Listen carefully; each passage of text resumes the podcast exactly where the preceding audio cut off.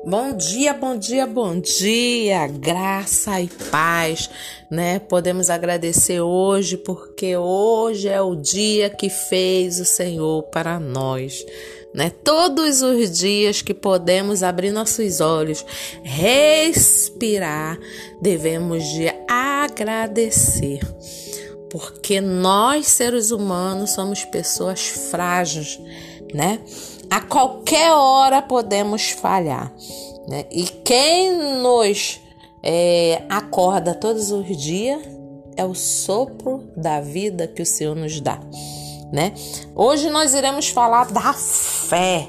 A fé né? é, a, é, é o firmamento daqueles que crê, né? que tudo espera em Deus. Né? A fé, Abraão levou seu filho para ser molado, né?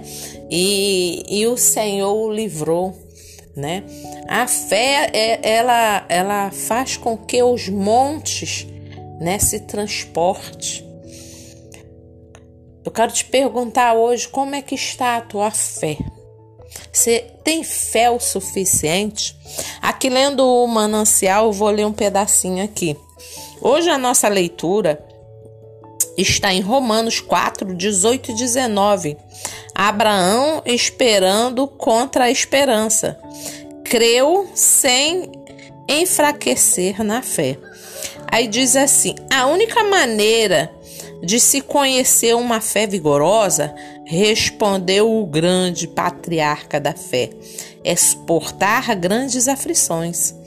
Eu aprendi a ter fé ao permanecer firme no meio de duras provas.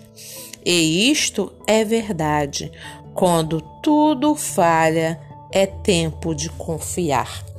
Né? Muitas das vezes nós queremos esmorecer, né?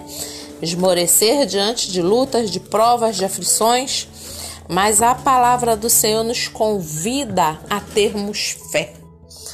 Através da fé, as pessoas alcançaram grandes milagres, grandes vitórias. Permaneceram com a fé inabalável em Cristo Jesus. Que possamos nesta manhã confiar no Senhor levar as nossas petições ao trono da graça e tendo fé que o Senhor Jesus alcançará nossas vidas. Amém? Que possamos ter um dia maravilhoso, um dia cheio da graça e da paz do Senhor. É o que eu desejo a todos. Beijos, fique com Deus. Aqui quem fala é Luciene Lobo.